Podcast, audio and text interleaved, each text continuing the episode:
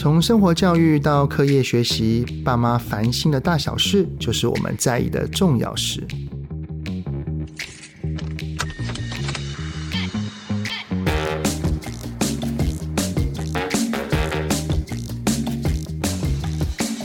大家好，欢迎收听亲子天下的节目《爸妈烦什么》，我是主持人、亲职教育讲师魏玮志泽爸。先前哦，有一个还蛮大的新闻，其实受到了许多爸爸妈妈的关注，当然有更多的是担心哈。就是呢，大概在今年四月份的时候呢，有一位在二十多年前受害的女学生，向台中市教育局的性别平等教育委员会举发，当年自己是有被一位黄姓导师所性侵。后来呢，在人本基金会的陪同之下呢，召开了记者会来控诉当年的那一位黄姓老师，说明呢，在一九九七年的当时还就读国中的资优班时，被黄姓导师多次的利用权势来性侵，时间长达四年。而且呢，人本基金会也说明哈，他后续接获了两名同校生的联系。都同意对该名黄姓导师提出了性平的申诉，而且也受理了三位是受害者的申请。我自己有一个女儿，我当时看到这个新闻的时候，真的是非常非常的沉重，也会不自觉的产生很多的忧虑跟跟担心哈。而且呢，现在不仅仅是要保护女儿，就是女生而已哦。其实连男生这方面也是要非常多的留意跟注意的。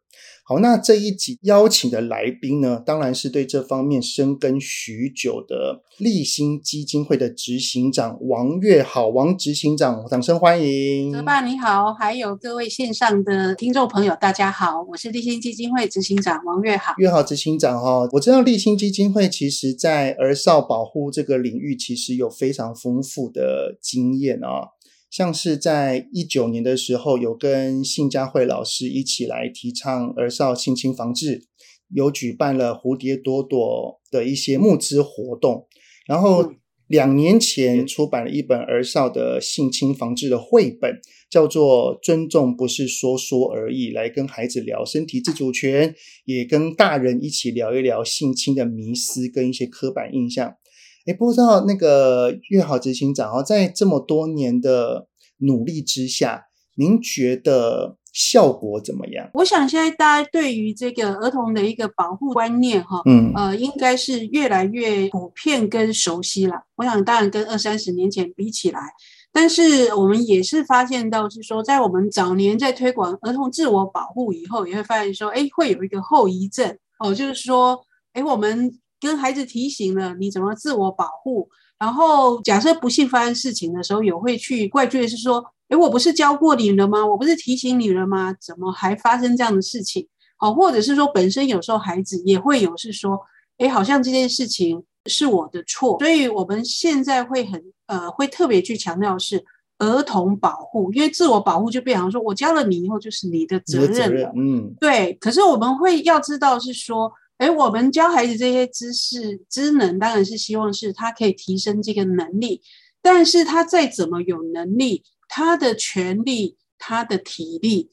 是不可能胜过大人。没错。所以，如果真的是对一个有心的一个这个加害人的话，我们常常讲说，我们如果把这个小红帽教成文武双全啊，以前会教防身术啊，教什么的。但是，即使他文武双全，面对一个有心的这个加害人的话，我们要理解是那个先天的一个这个差距是存在的，所以那个呃责任的归属仍然不应该怪罪在孩子的一个身上。那执行长想要请问的是哈，孩子他毕竟在这个事件当中，我相信是以受害者的的一个角色，但是他怎么会产生自责呢？他怎么会责怪自己呢？我们发现说，其实我们每个人发生事情的时候，还是都会很容易在自己身上找原因啦。嗯，还有就是我也发现说，可能东方的人或是台湾啊的父母，就是说，哎，当如果孩子受伤害的时候，呃，还是很容易先用责备的概念。哦，你怎么这么不小心？你怎么没有先告诉我们？对，我举一个我印象很深刻的例子哦，呃、是这个受害者，他是三十几岁的时候，呃，跟我们求助的哈。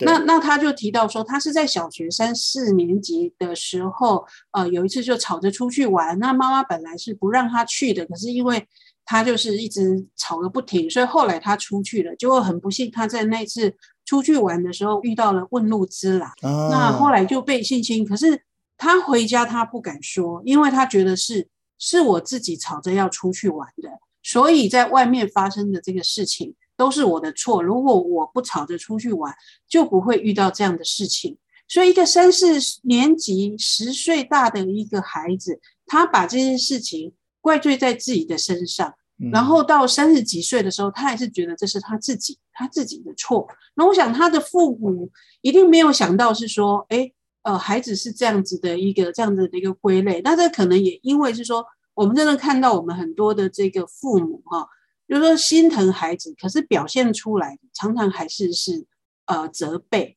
好、哦，就是说啊，你那个怎么呃衣服谁叫你不穿多一点啊、哦？就是你可能他感冒了，他发烧了，可是你就会怪是说，我叫你多穿一点，你不穿，好吧？现在发烧了，哦，就是我们这种很容易用责备的表现来表达这个关心，所以事实上孩子也会因为担心责备，好、哦，然后觉得说啊，是我自己不听话，所以呃我发生这样的事情。哦，是我活该。哦，这个大概是我们看到是，我们以为是说他们应该遇到事情呢，会求救，然后会责怪那个加害者，但是反而很多的心态都是先责怪自己。那刚刚从执行长您的言论当中哈，其实我们好像您所要传达的是，如果要让孩子不要自责。重点是不不仅仅是在那个事件的时候，就是不要责怪孩子，而是在日常生活当中的相处，嗯、都要开始减少用指责的方式来对孩子，是不是？对，确实这是我想传达的一个重点啊，就是说我们其实平时的那个呃互动哈的累积，就是当孩子遇到了一些呃挫折、伤害、委屈的时候。你第一个都要先表达的是你的这个呃关心跟心疼，嗯、那当然我们会想要去提醒孩子说，日后不要再呃发生这样的事情，我可能会提醒他。但是就是说，我们常常讲说一分钟责备法，就是说你前面一定要先接纳、同理、心疼、表达关心，后面才是说，那我们来看看我们日后怎么样子不会再发生这样的事情。所以一定要先把你的这个关心先表现在前面。后面才去跟孩子去讨论，是说，诶，我们怎么样子避免再发生这样子的错误或者是伤害？那这样子才可以去减少，就是孩子真的是第一点点印象是完蛋了，我一定会先被骂。那那你知道，大家都会想，小孩都会先逃避，是我如何避免被骂？而且这个被骂的观念就是长期累积的，好像我做错了事情。爸妈的担忧，爸妈的焦虑，反过来的都是责备我。于是他遇到了这一件，即使自己是受害者的事件，他依然会因为担心被骂而不敢说。执行长，那我就来好奇一件事情，就是不管是刚刚您所分享的这个案例，还有今年所发生的这个新闻事件，哈，像那位受害者，他其实是二十五年前发生的，就是是什么原因？会让受害者在这么多年之后才愿意鼓起勇气，就是这个受害者他到底说不出口的困境是什么？呃，我想小孩子说不出口，一个部分是他不知道该怎么讲这件事，因为其实有关于性这件事情，对孩子而言，他是还在很困惑的一个这个状态，所以一个是他不知道该如何说，那第二部分是因为加害者。的这个呃关系跟行为，会让他也是很很困扰。那呃，因为说实在是，性侵我们说有八成事实上是认识的人，认识的人。那尤其是其中有一些是关系，比如说不管是这个案件的老师哈，或者是比如说哎那个呃家人，所以他们对于对，非常呃亲近的一个这样的一个关系，所以他们的那个关系是复杂的。就是说，他可能喜欢他，那他也觉得这个这个人呃是对我是好的，哦，大部分的时候可能是好的，但是只有在他对做这件事情的时候，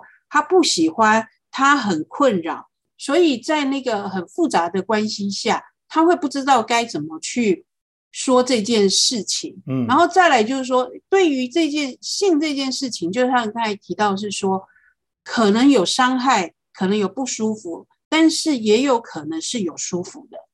哦，哦，这个我们得承认，我们的生理的一个反应，这个自然反应。对，所以在那个不喜欢、不舒服，可是好像又有一点点舒服。这种很复杂，我想对我们大人而言，那都是一个很复杂，因为那是一个错综复杂的情绪。我常常讲是说，今天如果是是一个强迫跟暴力式的一个性行为，那反而很好分辨，是明确，因为它就是暴力。对，你反而很说这绝对是一个暴力跟一个犯罪。可是熟人性侵，它最复杂的就是，它常常是用循序渐进的方式，它不是，哦、它可能不是那么暴力哦。它前面可能是这个呃嬉笑哦玩耍，比如说玩瘙痒游戏，对，然后他可能前面也都只是一个呃很正常的玩，对，或者是他一开始是试探性的，他是爱抚的这些舒服的动作，他、嗯、不见得到是很暴力式的侵入性的，嗯、所以在那个混杂着这么多复杂的情绪。我想，对我们大人而言都有点困难了，那更何况是那么小的孩子。哎，真的，你看，其实哈，在这个过程当中，从执行长的这些描述，我们就可以想象到说，如果是我们自己在里面，例如假设我们是没有婚姻关系的，我们跟一个人暧昧，那到底这一个人他刚碰我是他因为喜欢我而碰我，还是？不经意的，根本对我没有意思的碰我，连我们自己都很很困扰、很困惑了，何况是一个在这方面他的观念还没有那么精确的孩子。然后，也就是因为他的观念是模糊的。如果真的发生了让他不舒服的事情，然后他因为这个关系不确定，他的心态、他的观念没有很成熟，然后再加上爸爸妈妈长期是用指责的方式，他又更不敢说了，所以才会造成了即使在当下发生，事后疑惑，然后一直延续到长大了之后，他都把这件事情等于是埋在内心里面呢。是。而且孩子可能，当然一个是说他可能担心被指责而不敢说，那有的他可能会尝试着说，但是因为孩子的表达能力，尤其是在性这一方面，他没有办法表达很清楚，所以他可能会很试探性的，他可能就是说，哦，我不喜欢这个人，哦，哦那他，所以他不会直接讲说，诶，他性侵我。当然，对一个小孩子不太可能，他直接讲说，这个人猥亵我，这个人性侵我，他可能就是用非常迂回的。啊，我讨厌他，我不想去上课，我不想上老师的课。像之前其实有一个有一个这个案件，就是那个呃教练，对，哦，足球的一个这个教练，他性侵这个小男生。那其实这个教练每一次都很好心哦，哦，他会说啊，这个孩子需要这个加强教育跟辅导，所以他提前哦到这个男孩的这个家里去接。那这小男孩是抗拒说跟爸爸讲说，我不要去，但是爸爸就觉得说。哦，教练这么好，多给我们额外的时间来加强辅导，所以这个爸爸每次都会一直在去 push 孩子去。那等到后来事后发现说，哦，哦，原来这个呃教练对孩子，你知道这个爸爸有多自责？他会觉得说，这个爸爸绝对没有想到说，当时孩子呃说我不想去，哦，可能我们大人解读是啊偷懒呐，啊，哦，你偷懒，你不想，你不想不想学，嗯，所以。就是说，我们的那个误差，哈，就是说，我们我们以为孩子会精确的讲出来说，哦，他性侵我，他伤害我。可是事实上，通常孩子不是那么直接表达，他们真的是用迂回的，或者是我们之前其实像林奕涵的书里面，他也有提到，是说他之前也尝试着想去跟父母谈性这件事情，对，哦，可是有的父母就是说，哦，我们家没有性这件事情，哦，所以如果说父母对父母会觉得是说。哎，你小孩子，你懂什么性？哦，长大再说。对，当你拒绝开放这个议题的时候，那孩子可能以后再碰到这样的事情，他也不会跟你说。因为其实哈、哦，爸爸妈妈对于这方面，我自己觉得啦，因为我们小的时候也不太知道怎么跟爸妈说，所以当我们成为爸妈之后，我们也不知道怎么去跟孩子说，而且有的时候就像是呃，这一些加害人，他们都是熟人，都是慢慢潜移默化的。那么，我想要请问执行长的就是，这些加害人呢，通常哦。都会有哪一些的手法是慢慢慢慢的靠近我们的孩子，连大人都没有觉察到的？在这个对儿童的这样的一个熟人性侵，大概他惯用的一个模式就是渐进式的，所以前面他会跟孩子去建立好的一个这个关系，所以一般而言，这类型的一个加害人，呃，他的形象是好的。甚至其实会看到很多的案件在揭露之后，周围的人都会不相信，说怎么可能这个人这么好，他对学生，他对孩子那么的呃 nice，所以事实上呃通常是很跌破大家的眼镜的，会觉得是说呃对孩子这么好，这么彬彬有礼的人，他怎么可能是呃加害者？因为事实上呃他们用这样子的个方式，事实上是成功的机会是越高的。就刚才提到说，因为他是渐进式的。孩子也是渐进呃参与在这个其中，所以一开始孩子不会拒绝，甚至可能是非常的欢迎，嗯、非常的喜欢，而且还会建立爸妈心中的信任，对不对？对，嗯、对，是。所以当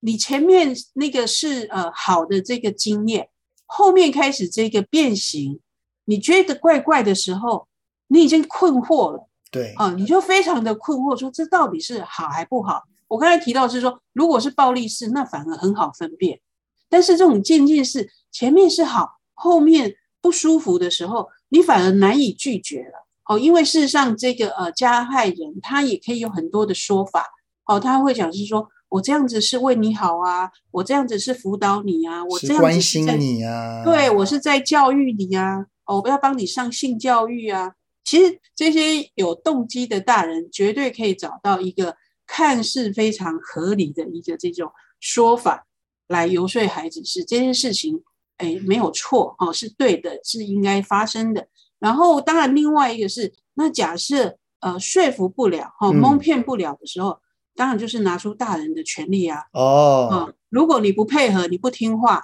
我就怎么样？就我就打你，我就让你扣分啊。对，扣分啦，是，或者是踢出球队啦，嗯、让你无法参与啦，他会。很知道你的弱点是什么，所以他会拿捏你的这个弱点来呃威胁恐吓，好、哦，所以所以在这种恩威并施，就是给一些这种呃诱惑哦，那尤其有时候他们会特定的去选择一些比较是呃物质或者是爱匮乏的孩子，所以如果是物质匮乏的孩子，其实他就提供一些物质的诱惑；对如果是对爱非常匮乏的孩子，他就是给孩对。所以这个都是孩子抗拒不了的，很难抗拒。那听起来哈，不管是孩子而言，还是家长而言，其实这个这这样的加害人最难防的是前段的信任跟关系的建立。那是这样的加害人哈，他在这个建立关系的时候，我相信他应该已经锁定目标了。那是这个目标的锁定。第一个是他有通常哦，他通常他会有什么样的条件来去锁定呢？还是都都不一定？以及他会不会因为我条我我有目标锁定了，所以我的这一个关系的建立，他跟其他的同学会有差异化？通常他们会选择看起来比较是脆弱或者是孤单的一个呃孩子。可是像比如说台中资优班的这个部分的话，嗯，诶，那看起来他的这个家庭啊，或者是他的这个成绩优异的这个部分，所以这个部分呃就不一定。但是你会看到他后面会做的一个相同的一个动作是，他会开始去孤立这个孩子，让这个孩子个异化跟差异化。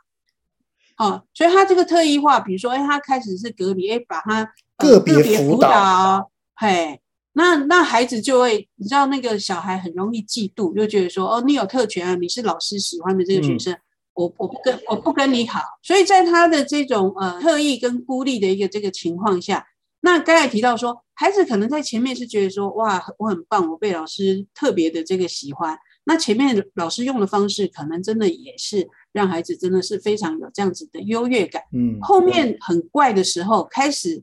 有这些不恰当行为的时候，他已经被孤立了。所以那个在对你好的时候，一边在孤立你，等到你开始觉得怪的时候，你已经是形成一种孤立的一个这个状态了。所以你已经很难跟你的同学讲了，因为你如果你跟你的同学讲，他会就是说，啊，你不是老师的那个。爱徒吗？对、哦，所以会变成说，大家会觉得是说，哎，你你还拿翘，就老师对你这么好，你还说老师的坏话吗？哦，说老师不好吗？那谁会相信他呢？哇，这经常讲的这一些步骤，全部都是那个黄姓导师有对这位受害者所做的所有的步骤，哎，是这些种种的关卡哈，每一个环节。爸爸妈妈到底要怎么去发现到？例如说，我们有看到哪一些的异状，像是呃，怎么我的孩子需要被特别辅导，或者是孩子在这个这些阶段当中可能会透露出哪一些的求救讯号？爸爸妈妈是是需要去接住的，是。所以，我们刚才讲这个有时候很两难哈，就是说我们也不要污名化，好像就是说，哎，有这个特别辅导的，就是可能有这样的一个事情。对对对。可是我觉得这个前提是我们呃要先跟孩子去建立起这个身体自主权的一个这个概念，就是说今天呃有的人在对你不管再怎么好，可是可是如果万一他呃侵犯了你的这个身体自主权的话，那不管他再怎么好。那这件事情他就是错的哈，所以呃，所以这个部分，我觉得这个前提是我们从小要建立孩子这个身体自主权，不管是谁，不管他跟你的关系多亲密，他其他的部分对你怎么好，但是只要他触犯了、违反的你的这个呃身体自主权，要让爸爸妈妈知道啊，然后要跟爸爸妈妈反映、讨论我们怎么去处理。那就像是执行长，您刚刚前面有说，因为孩子他的表达能力跟他对于这方面的困惑可能还没有那么的清晰，嗯，所以他即使表达了，他可能都是用反抗的方式，例如说我不喜欢那个老师，我不要去了，我不喜欢，我不要怎样怎样。那爸爸妈妈要怎么去发现到这些孩子的求救讯号呢？我们会期待是说，其实如果父母从小就可以跟孩子谈，呃，这个有关于性教育，那这让孩子知道是说，有关于性的这个问题是可以跟爸爸妈妈讨论跟询问的。那至少这个话题，好，是孩子会觉得是说，哎，我遇到困难的时候，我是可以谈的。就如果前面这个，就是这个议题没有被拒绝掉的话，至少以后会有这样子的一个这个呃空间哈。那另外一个部分就是说，呃，从这个呃症状的部分。我想，如果我们跟孩子的呃关系够够熟悉的话，他可能有一些很微小的改变，我们应该都可以去敏感到。就像是，就像刚才提到说，他前面明明就一直很喜欢上这个老师的课，怎么后面开始抗拒啊，故意迟到啊，拖拖拉拉的？我想，这个我们是每天相处的，他这个微小的。很呃，这些的一个改变，我们应该是可以观察得出来。那如果在他这个微小的观察的时候，我们就可以主动去问说，孩子怎么了？好，去问他是去敏感是说，哎，你以前很喜欢上这个课，那你现在不喜欢上这个课，可不可以让爸爸妈妈知道？呃，是什么原因？是老师吗？是同学吗？还是课程有困难呢？我们呃一开始真的是需要有一点是这个引导啦，一步一步去问。那或者是。呃，真的就是在问多一点，是说，那那个老师在跟你上课的时候，哦，有没有怎么样子的一个行为，哦，是让你觉得呃不舒服的，甚至就是说，如果你发现说孩子面有难色，讲不出来，支支吾吾的，对，那这个时候我们可能就要再更具体的就去问了，哈，就是说跟老师的这个呃相处跟互动上，他有没有是让他觉得，哎，有一些是很困惑、很困扰、很困扰，当然不要直接就立刻说老师是不是。呃，有对你这个，哦、对我们这样反而说，孩子有可能会顺着我们的话说，也有这个机会啦，对不对？就是说，就是说，哎，引导他是说，哎，有没有让你觉得是，哎，相处上你觉得是你很困扰，你不知道该怎么办，然后你觉得呃怪怪的，不知道该怎么说或不该怎么反应的，哦，就是用这个相对是一个比较呃中立的一个部分。所以刚才除了就是说他的一个行为反应，嗯、那当然有一些是有身体变化了哈。那身体变化就是说，他可能常常会去抱怨一些身体哪边疼痛不舒服啊，走路姿势怪异啦，或者是讲生殖器官啊、呃、疼痛。哦、不过这个通常是应该已经发现这个侵入性的这个性行为啊，那呃呃就比较可能会有这个生殖器官啊、呃、这样子身体的提到这一些词汇，哦、所以所以所以爸爸妈妈对于孩子的事情必须要拥有一个高度的敏感度，诶而这个敏感度其实是建立在日常生活当中跟孩子的陪伴跟相处，因为我们有够多的陪伴，有够多的对话，所以我们都了解孩子平常的一些行为模式。但是只要孩子有一些些微的不同，我们就要好奇，然后就多问一些问题，去引导他，把他的内心的这一个反抗是什么，把他引导出来。就是假设爸爸妈妈听到了孩子讲述的这一些，其实爸妈的内心也会有一些疑惑，就是哦，老师这样子做到底是不是真的有意图，还是是一个不小心？也就是说，其实哈，面对所谓的性骚扰，它的界限到底是什么？应该要怎么去做，或者是怎么让孩子表达？爸爸妈妈要怎么去界定？而而不会有那种叫做，哎，是不是想太多了？他其实没那个意思，等等的，就是那个界限到底是什么？呃，是我们通常刚才提到说，因为他确实呃是渐进式的哈，所以前面可能还没有侵入性的一个这样的一个呃性行为。那在他是不是一个性骚扰或者是性猥亵？我们通常会从四个条件去判断，就是说他是不是有一个呃性的一个呃意涵，还有你主观上哈，就当事人。他有没有呃感受到这个呃不舒服？那另外一个就是从客观上，就是社会上呃成熟的我们是会觉得是不舒服。比如说一般而言，我们的社会可能接受是，哎，这个拍肩膀，我们会觉得说，哎，这是一个友善的一个表示。可是比如说，哎，摸屁股哦，摸胸部，这可能就是我们社会上会觉得说，哎，这不太恰当吧？哈。所以在这个主观跟呃这个客观，另外一个部分就是权利，就是说。诶，他是不是有用这个阶级上的这个不平等哦，然后让当事人呃被害人是无法合理反抗？然后我们是会用这四个层面呃去综合去评估，就是说，诶，这到底构不构成是一个呃性骚扰的一个事件？哦，就是我做个统整哈，就是第一个可能跟性这方面是有一些相关联的，是第二个是。那个受害者本身他感觉不舒服，主观，主观的感觉。嗯、第三个是以社会价值观大家认定的这样子的行为就是不舒服的行为。还有第四个就是有运用权威的方式逼使那一个受害者他不得不去呃去迎合那个加害者。嗯，好，那。假设这些行为真的孩子他反映了，然后我们依照这四个点去判断，发现到说我们的孩子可能真的碰到了这，那么我们有哪一些资源跟管道是可以求助跟协助的呢？呃，目前我们当然在我们的政府的在各个县市都有家暴及性侵害防治中心。那所以在这个部分，它就是我同整我们所有的这个性性侵害的一个这个被害人的一个服务。那当然也包括法律咨询，然后司法过程的这些呃陪伴跟服务。另外部分就是说，诶，如果比较是在咨询还不确定的一个这个阶段，我们当然可以先跟民间团体这边来接洽联系。所以包括像立新或现代妇女基金会、妇女就业基金会哈，我想这几个都是。我们长期在关注的关于性暴力的一个这个议题，所以呃，在这个部分，我们都可以先去咨询哈这些的一个呃社会福利团体哦这些专业的一个这个呃单位。那当然，比如说呃像张老师啦哈这些我们多这个助人的一个这个单位，我想这方面的一个呃问题的这个咨询。好，跟这个呃讨论可以寻求的一个管道。那呃，一般而言，我也会去建议说，如果你还在困惑、不确定的一个这个阶段哦，比如说我们如果自己在遇到这个一些这种你不喜欢的一个碰触，呃，我想很多的这个被害人都会觉得说，一直在困惑说，是我误会吗？是我敏感吗？还是是？那我觉得，如果在你不确定的时候，我都会建议是，其实你就是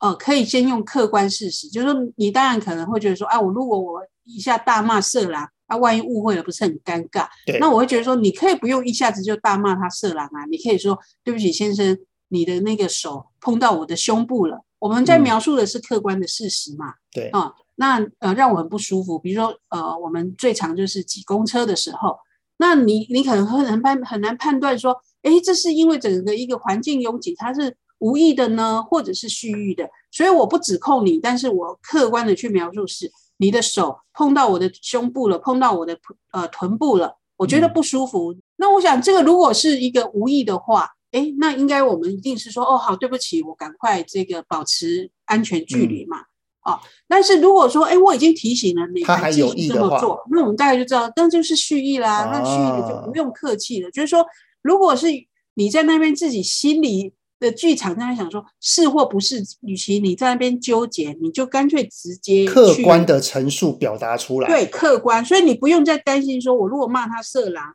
会不会很尴尬？嗯，我这个时候你不用先骂，你先用客观的。那这个说出来，其实你你没有你没有指责他，你没有定他罪嘛？对啊、哦。那呃，那当然一个部分刚才提到是说，哎，那如果是真的是误会了，那其实这样子反应，大家也比较平和一些了。对，呃，万一其实真的就是，嗯、那可是他也知道是说，哎，你是不好惹的哦，你不是沉默的，因为很多的像像这样子的一个。呃，性暴力犯他是吃定，就是被害人通常都不敢反应。他如果发现说，哎，这个人哦，你他的这个下手的这个对象不是好惹的，嗯、不是沉默型的，嗯，其实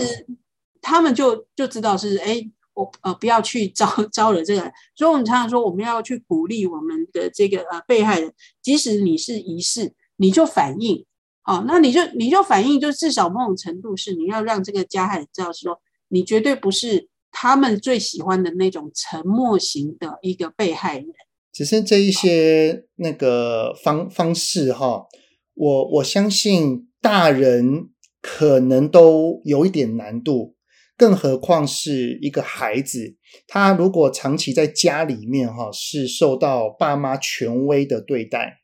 他到了外面面对权威的角色，我觉得他连这一个客观的陈述。都不太敢，所以我们常常讲说，真的就是从小我们的不管是家庭或者学校的教育哈，我们在讲说身体自主权。事实上，我们要求孩子啊要有这个能力可以去反应。那事实上，我们在家里真的就是平时的这个关系互动里面就要这么做，就要这么实践。你不可能在家里是一套，然后你却要他在外面，嗯、他可以反映出另外一套。所以，比如说，就像我们真的是最常听到的，就是说，诶，很多的这个亲戚啊，哦，来家里说啊，小朋友好可爱，捏捏你。亲亲你，哦亲亲这个小孩，哈，嗯，然后我们通常小孩子在那边扭动，说不不喜欢的样子，啊，大人通常就是说没关系，抱一下，这样对，叔叔是喜欢你才会这么做。那这个这个说实在，这个部分你就是在剥夺他的自主权了，嗯。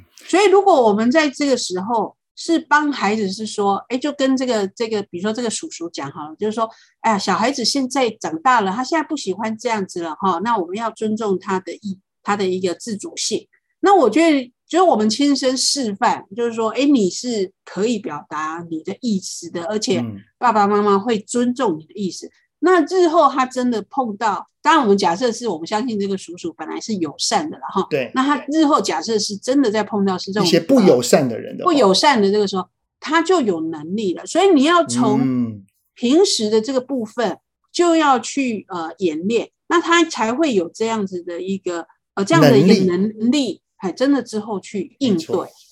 哇，谢谢谢谢执行长。我们现在访谈到最后，应该要有一句话来当做一个注解。我们没有办法一辈子盯着孩子，他一定有他的生活，他一定有他的同学，他一定会遇到各式各样的人。爸爸妈妈要从家里面学习去尊重孩子，不管是身体也好，意愿也好，感受也好。